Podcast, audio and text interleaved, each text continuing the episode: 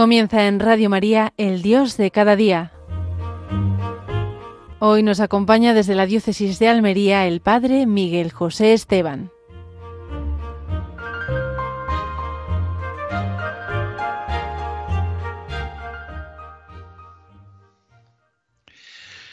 Pues bienvenidos y bien hallados, queridos hermanos, ya en esta tercera semana de Adviento que vamos a tener ya la, la, Nochebuena este domingo. La cuarta semana se ha reducido a prácticamente media hora porque por la mañana domingo de Adviento y por la tarde celebraremos la Nochebuena. Bien, pues en este día especialmente vamos a encomendarnos, vamos a pedirle en este lugar tan bonito, la Casa de Espiritualidad Reina y Señora, donde todo este mes hemos tenido una serie de grupos muy bonitos. Hemos tenido grupos de marianistas, sacerdotes de toda España que han venido aquí a estar en este lugar y los retiros de Maús que hemos tenido de hombres y de mujeres. Vamos a pedir especialmente por sus frutos. Es sin duda esta casa un lugar donde se encuentra uno con el Señor y puede recibir grandemente esa, eh, esa gracia que viene de Jesús sacramentado y de María Santísima la Virgen. Pues vamos a iniciar en este mes de diciembre, mes de la Inmaculada.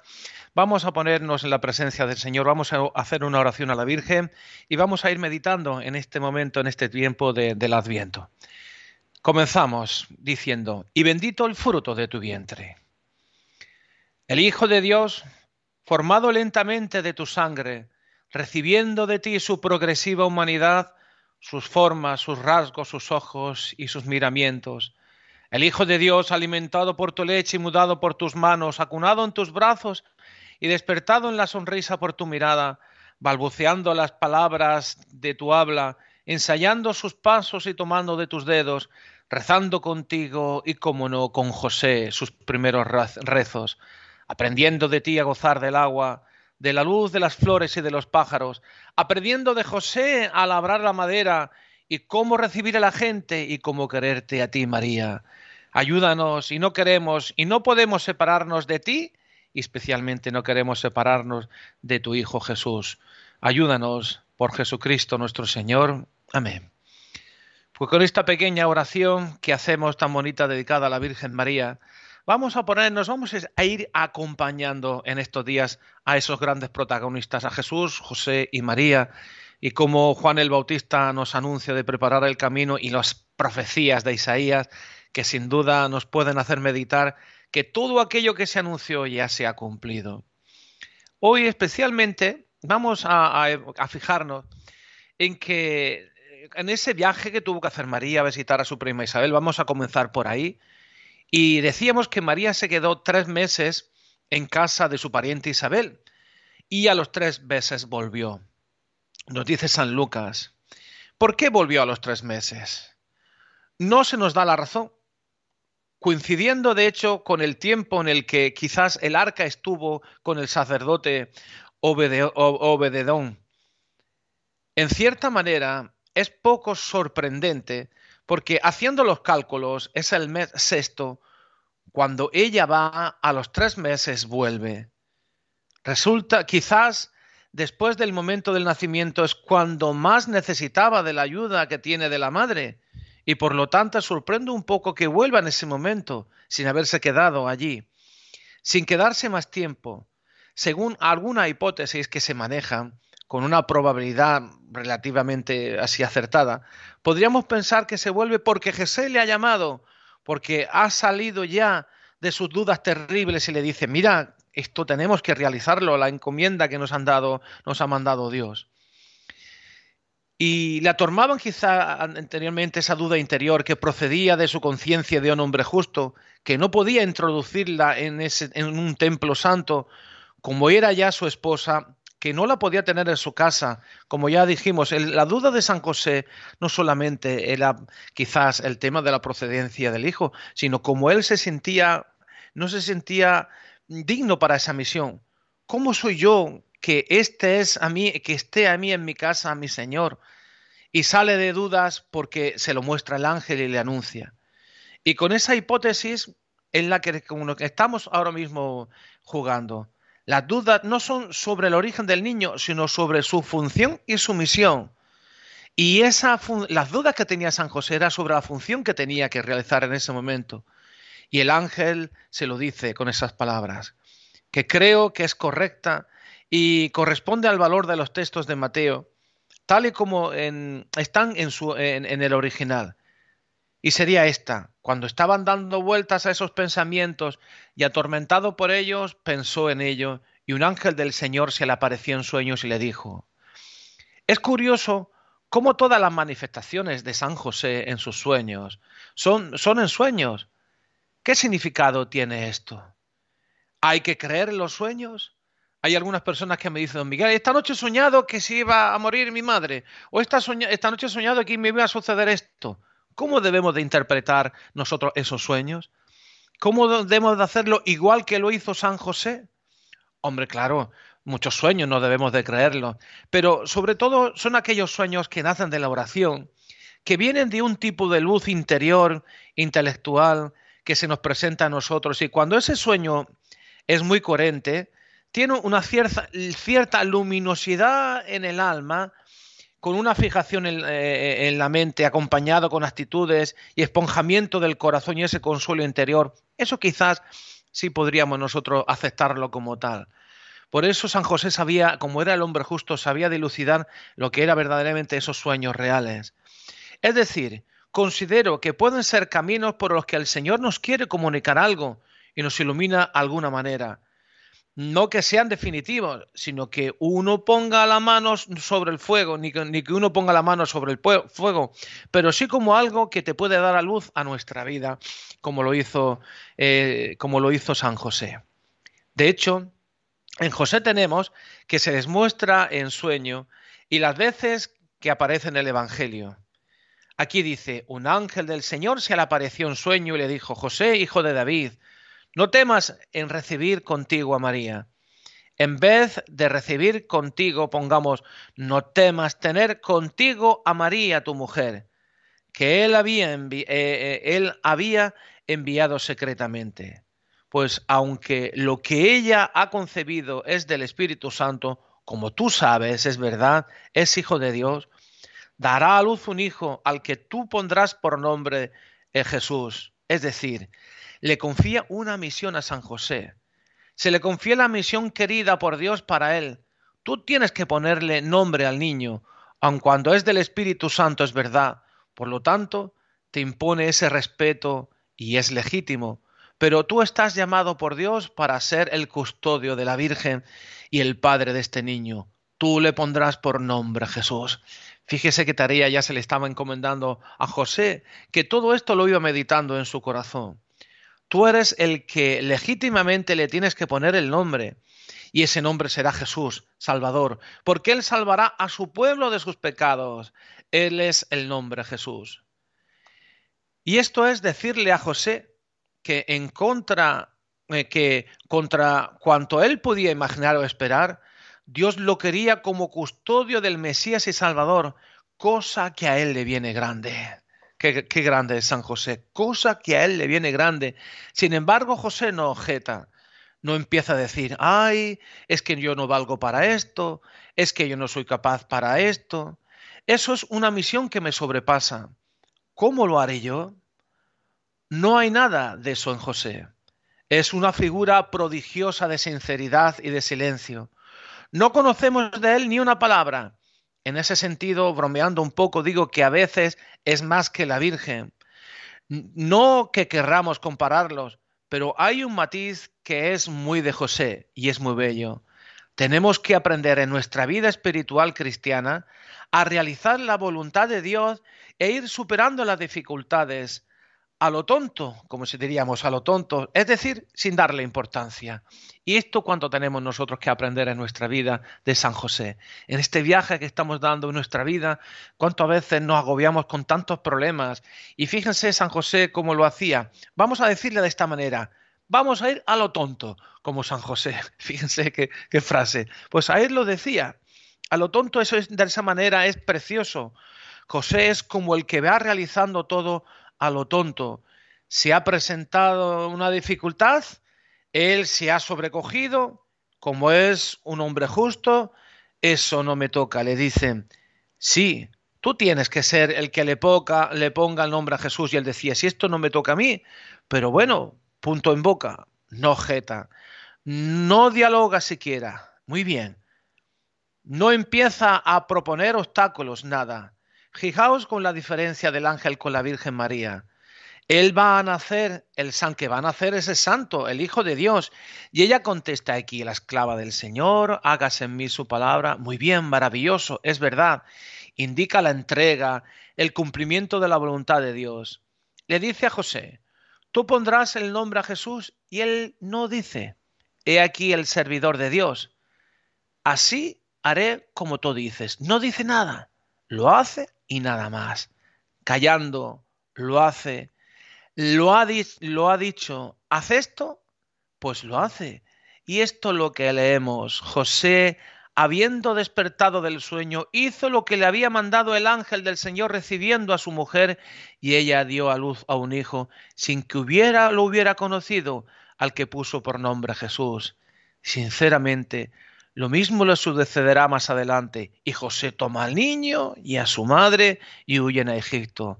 Él al punto se levantó, tomó al niño y a su madre y huyó a Egipto. Es decir, que ni pío, nada, allá va. Qué grande San José. Hombre callado, hombre sacrificado, hombre bueno hasta la médula y hasta los huesos. Eso es San José. Como diríamos a lo tonto, y podríamos resumir de esta manera, no pone dificultades cuánto tenemos que aprender en este viaje que estamos dando con San José y con María y cómo José nos ayuda a no poner dificultades a lo que Dios quiere. Pues vamos a aprender de él, vamos a pedirle, José, enséñanos a no poner dificultades. Vamos a poner una canción muy bonita, que es ese himno de San José, que nos puede ayudar especialmente a, a comprender este este gran, este, a comprender a este gran hombre y a cada, cada día madurarlo en nuestro corazón. Venga, adelante, ese himno de San José.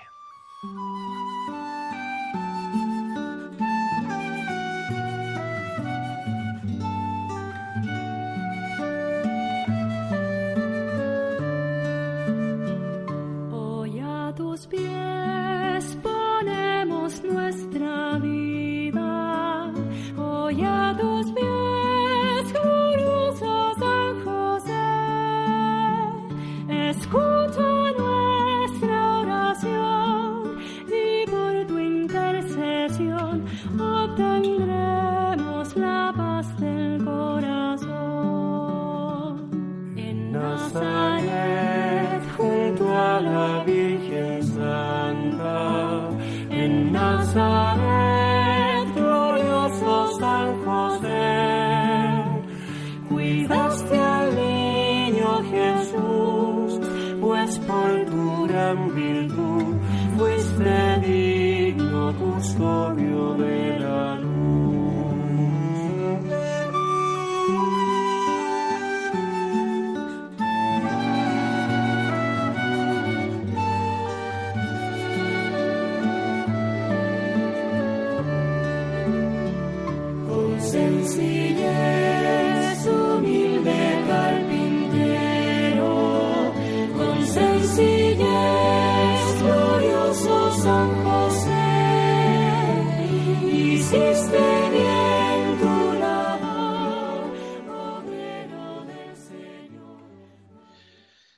imagen más bonita de San José, que acepta sin poner dificultades, que acepta sin dramatizando, sin dramatizarlo todo. Él se confía, el Señor le confía, pone todo lo, dice, pondré todo lo que yo pueda y lo demás lo hará el Señor. Pondré todo lo que yo pueda y lo demás habrá el Señor. Recuerdo una vez que me encontré en una religiosa que estaba siempre muy atareada y la veía que a veces no podía realizar con todo lo que está realizando. Y fíjense qué, respuesta me dio. Digo, digo, hermana, usted no para y no, no se agobia con todo lo que tiene que hacer. Y decía ella, mira, yo hago lo que puedo y lo demás pues ya lo hará el Señor. Y de esa manera ella pues se ponía y se abandonaba en las manos del Señor como lo hacía de San José. Y a veces debemos de aprender nosotros porque creemos que por nuestras propias fuerzas nosotros podremos hacerlo todo y hay que dejarlo también que el Señor vaya actuando porque así lo va haciendo. Pues vamos a continuar un poquito más. Vamos a seguir adelante haciendo esta reflexión sobre el nacimiento de Jesús, sobre la Virgen Belén, y vamos a fijarnos en ella. Lo mismo que en José, en la preparación, en el nacimiento y en la adoración, nos servirá como una introducción a la adoración eucarística, porque de una manera verdadera se puede decir que la Virgen Belén es modelo de adoración eucarística, sin duda. Y eso podíamos hablarlo otro día, o no sé si nos dará tiempo explicarlo ahora. Pero vamos ahora a, a introducirnos en este misterio del nacimiento. En el Evangelio no solo se nos revela el misterio de Cristo, sino que en diversas formas, aspectos y escenas, sino también se nos enseña la manera de prepararnos a la asimilación del misterio, a la participación en él. Así, en el caso del nacimiento, en María y en José, nos enseña cómo prepararnos al encuentro con Jesucristo, al encuentro con el misterio del Verbo hecho carne que se nos presenta para que lo adoremos. En nuestra vida espiritual es como un nacimiento continuo del Señor en nosotros. Es como decirle cada día que nos acercamos, queremos que vuelvas a nacer en nuestro corazón. Y ese nacimiento requiere de nuestra, de nuestra mm, en parte de una preparación en ese itinerario de fe, esperanza y caridad para que vayan naciendo, como el Adviento y toda la Navidad y todo el, año litúrgico, litúrgico nos va repitiendo estos pasos para que vayamos aprendiendo y constantemente le vayamos diciendo, quiero que vuelvas a nacer en mi corazón. Qué bonito decirle ahora mismo en este adviento, quiero que vuelvas a, nacer en mi corazón igual y enséñanos a prepararnos como lo, como lo hicieron José y María.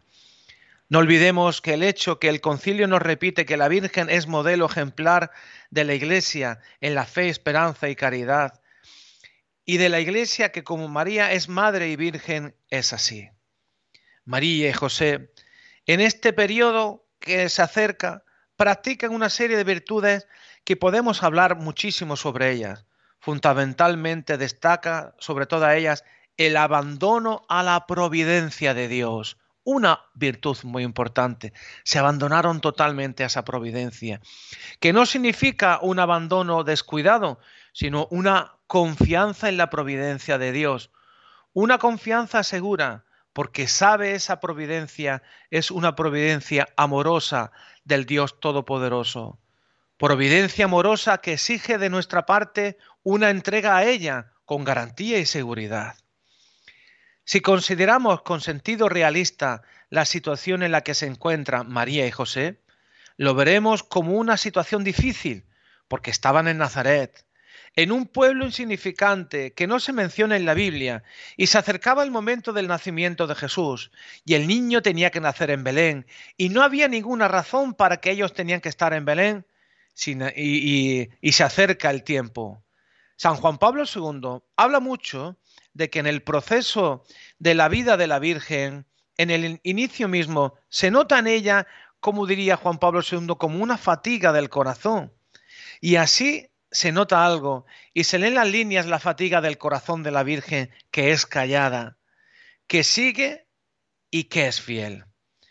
Pero la fe es dura también y para ella tiene que ser una prueba de fe saber que el Mesías debía de nacer en Belén y que ella está en Nazaret y se acerca el momento del nacimiento. ¿Y cómo interpretan estos? Es como una a prioría es el momento del abandono a la providencia. Ellos no tienen ningún motivo para cambiar de lugar de vivienda. ¿A qué van a ir a Belén?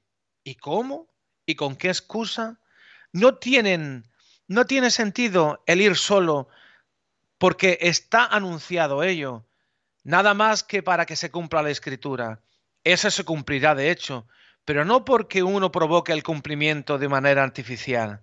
Entonces, María y José se abandonan a la providencia, se preparan lo mejor que pueden para ese nacimiento que ya está próximo y prepararían pues lo que podían preparar dado su nivel económico, lo mejor que podían preparar para suavizar la entrega al mundo y al Hijo de Dios. Y lo harían lo mejor posible. San José lo utilizaría todo lo que mejor posible. La Virgen María lo prepararía lo mejor posible. Y cuando están ahí confiando y preparando lo que ellos podían, aparece el decreto del emperador romano, que las familias tenían que ir a inscribirse en el lugar de origen de la familia. Luego José con María tenían que ir a inscribirse a Belén. ¿Qué caminos tiene Dios? ¿Cuánto aprendemos de esta confianza? Confianza que, repito, no es abandonarse o dejarse, no es descuidarse, sino actuar confiando y poniendo de su parte lo que uno puede, confiando en que se realizarán los planes de Dios como esta religiosa que me dijo, yo hago lo que puedo y todo lo que puedo y el Señor hará el resto. Pues ese, eso es el ejemplo que nos pone San José y la Virgen María. ¿Y cuánto tenemos que aprender en este mundo tan acelerado que a veces no, no ve que todo viene de la providencia de Dios, pero que tenemos que poner de nuestra parte? Llegado el decreto del emperador pagano, dando esa orden que les hacía salir hacia Belén a los dos, Qué poco le debió costar a José y a María ver en ese decreto el dedo de Dios. Qué poco le debió costar. Dice, mira, mira por dónde tenemos que ir a Belén. Si uno considerase esta realidad del decreto con ojo, humano, con criterios y razonamientos humanos, habría que oír las críticas que se hicieron a ese decreto, la molestia de la gente, las murmuraciones, y ahora tenemos que empadronarnos en tal sitio. Y María y José ven en ello el dedo de Dios porque ven el dedo de Dios. Y Jesús dice en las bienaventuranzas, ven las bienaventuranzas, bienaventurados los limpios de corazón, porque ellos verán a Dios. Los limpios de corazón quiere decir los que no tienen el corazón egoísta y sucio. Los limpios de corazón, los transparentes de corazón, porque ellos verán a Dios no solo en la muerte, sino cuando llegue el momento de la bienaventuranza eterna, sino que los tienen el corazón limpio y ven a Dios en todas las cosas. Qué bonito es esta mañana que estamos acompañando a José y a María y cómo ellos abandonan esa voluntad de Dios. Pero hace falta tener un corazón muy limpio para ver a Dios. Cuando el corazón se embrolla, se ciega, no ve más que los manejos de los hombres, no ve más que los caminos humanos, deja de ver la huella de Dios, deja de ver la presencia de Dios en todo lo que nos acontece, por muy grandes que sean las dificultades. Hace falta mantener el corazón limpio y esto es lo que le vamos hoy a pedir esta mañana. Danos ese corazón limpio para que podamos ver en todos los acontecimientos de nuestra vida, aquello que se está ocurriendo ahora mismo, tú que te encuentras conduciendo, tú que te encuentras y me estás escuchando desde tu casa o desde el hospital o desde ese convento de clausura o desde tantos lugares donde me estás escuchando, de manera especial yo te lo digo, eh, María y José, ellos limpios de corazón, ven en ese decreto el dedo de Dios, no les costó mucho Nuestras dificultades de ver eso suelen venir del ordinario de las cosas, pero no del corazón. Y ahí está la raíz.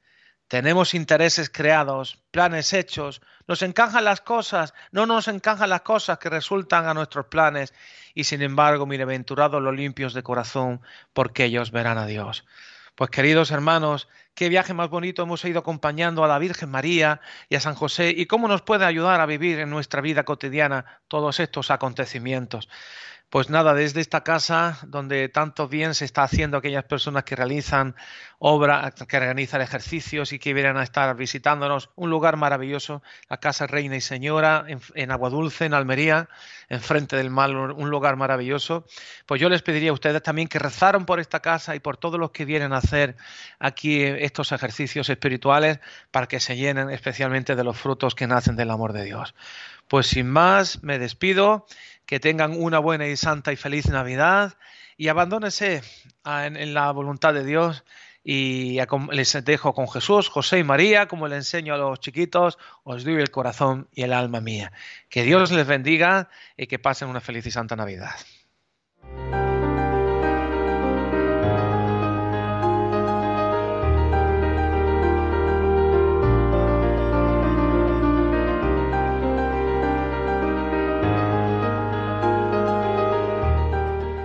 Finaliza en Radio María, El Dios de cada día. Hoy nos ha acompañado desde la diócesis de Almería el Padre Miguel José Esteban.